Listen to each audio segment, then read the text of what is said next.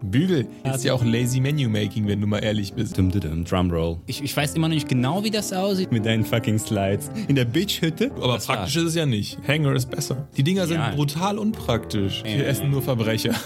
das ist, Genau. wenn du in einem richtigen Kackhotel bist oder sowas. Diese Kulis fucken mich ab und versauen mir den Tag. Aber mir fällt es halt auf und es stört mich. Im Leben geht's immer um Slides. Das wäre dann so ein Mischweg, mit dem ich leben könnte. Kennst du Ikea? Kennst du Ikea? Kennst du? Ja, was Kennst ist das denn? Ja. Ikea? Kennst du? Ja, der Bügel könnte besser sein, wenn er besser wäre. Das ist schwierig.